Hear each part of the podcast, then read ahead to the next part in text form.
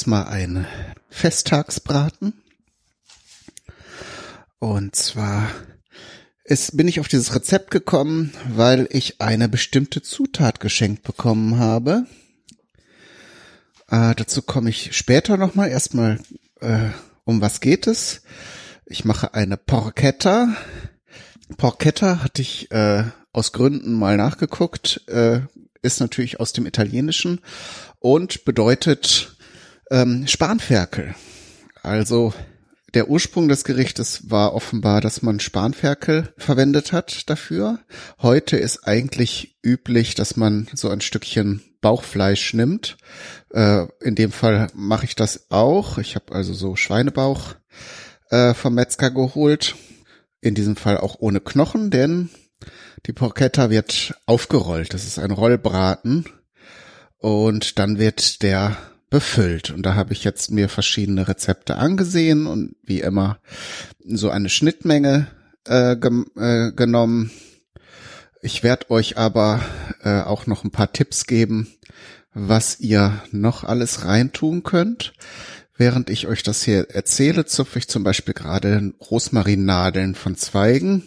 Die habe ich frisch geerntet. Meine Mutter hat in ihrem Garten einen riesengroßen Rosmarinbestand, also so ein richtiger, es ist so ein richtiger Strauch, ähm, kann man sagen.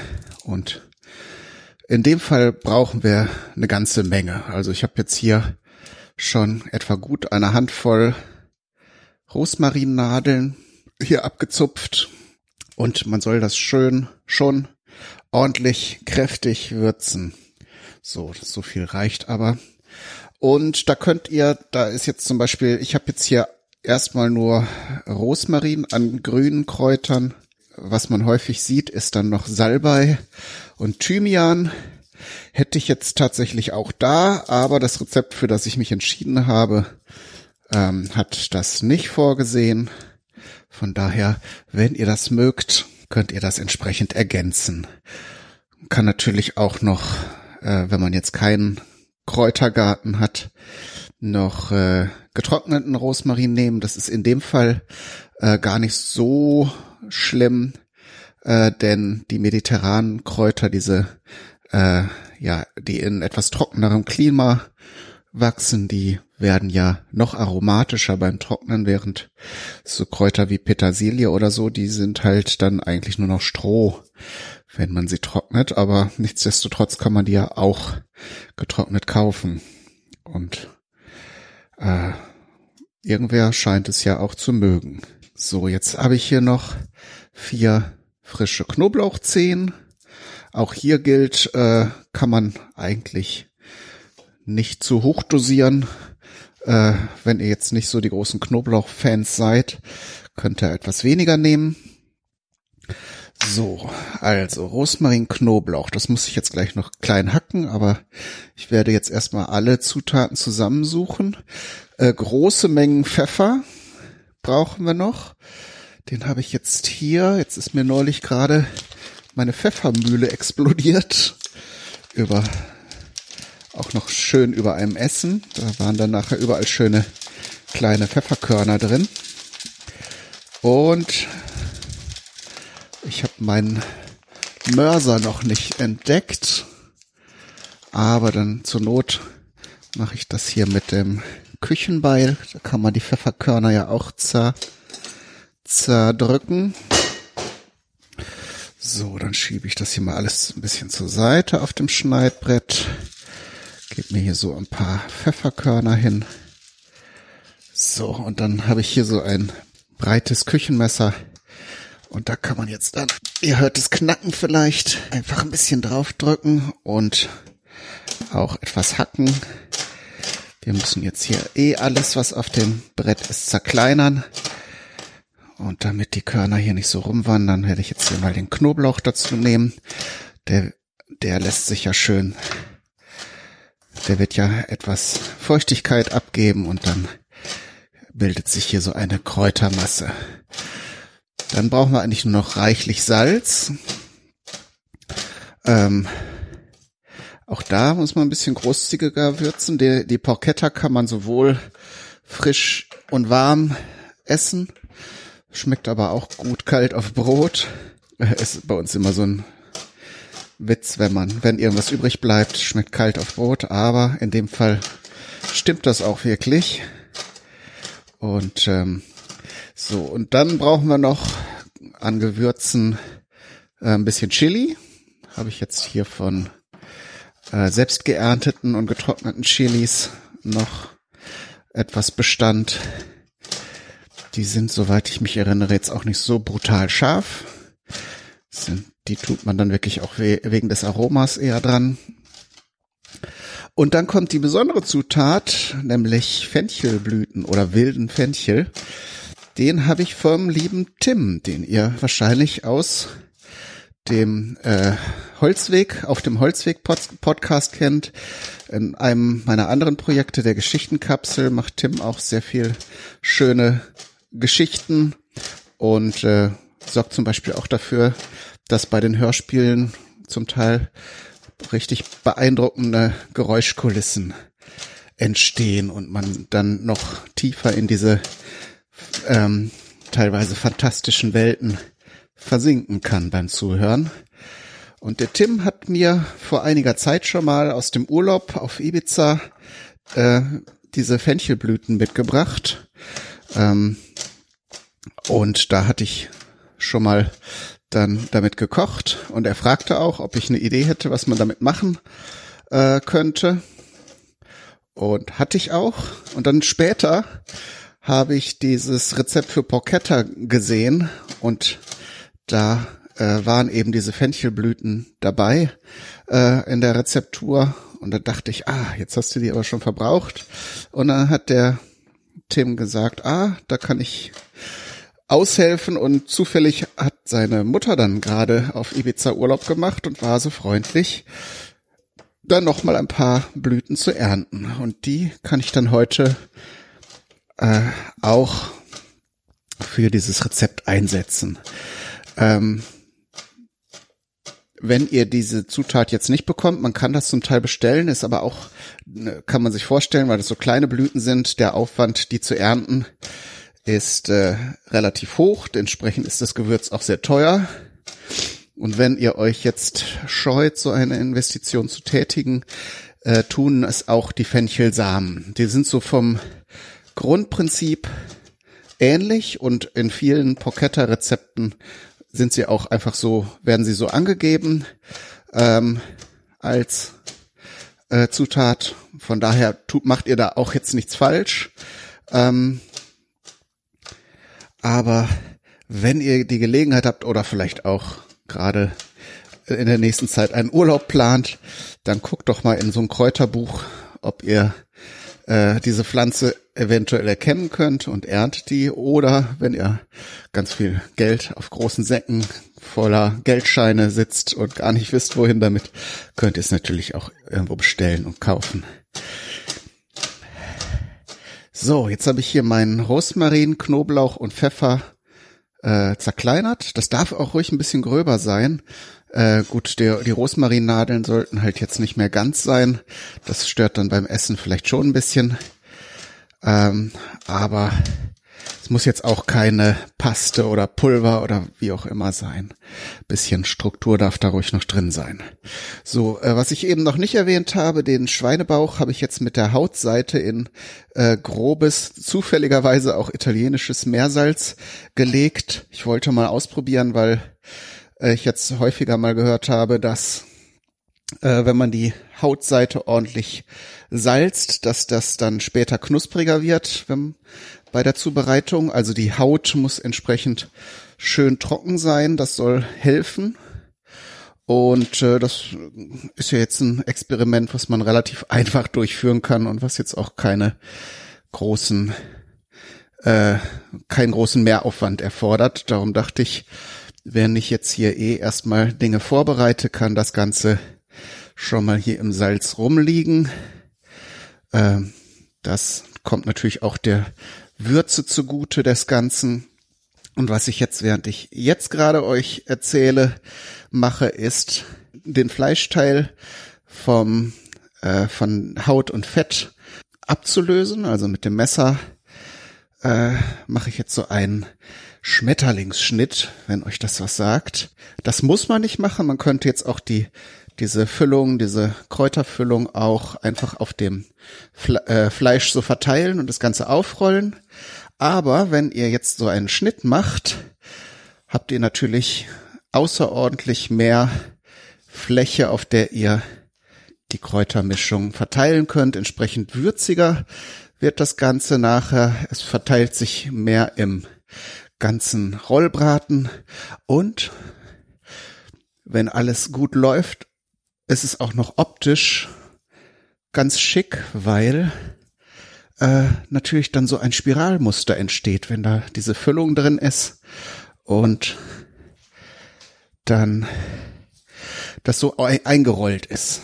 Ich merke aber gerade, dass ich wahrscheinlich etwas zu wenig äh, Kräuter habe für diese riesige äh, Fläche. Mal gucken.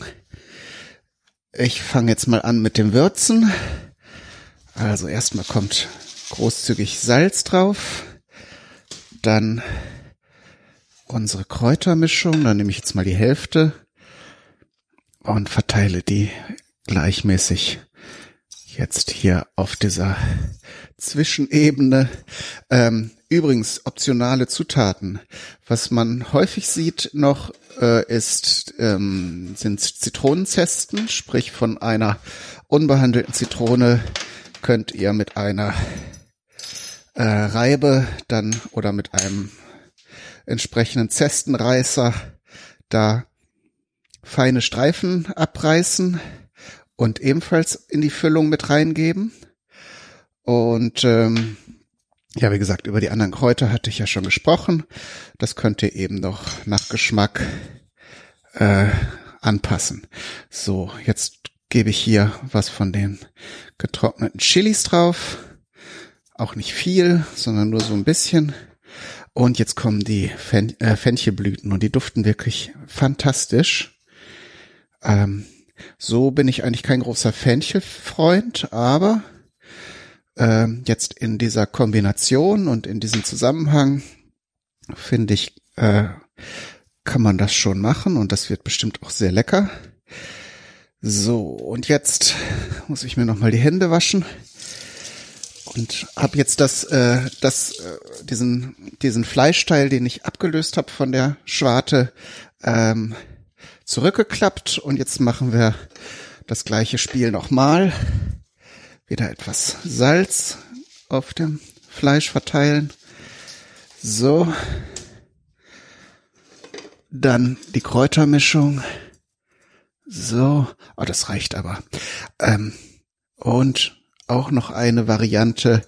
Äh, man sieht häufig dann noch, dass die ähm, Kräutermischung mit Semmelbröseln vermischt wird.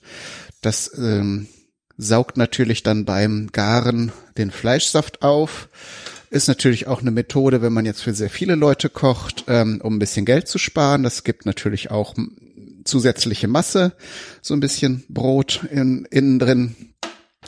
Ich habe mich jetzt mal dagegen entschieden, da noch äh, Semmelbrösel reinzutun, aber wenn er jetzt für ein Festessen macht und ich meine, Schweinebauch ist jetzt auch keine, kein so teures Fleischstück, äh, aber das wäre zum Beispiel auch eine Möglichkeit und ich kann mir auch vorstellen, dass das sozusagen die Saftigkeit noch erhöht. Ähm, könnt ihr ja entscheiden, ob ihr es machen wollt.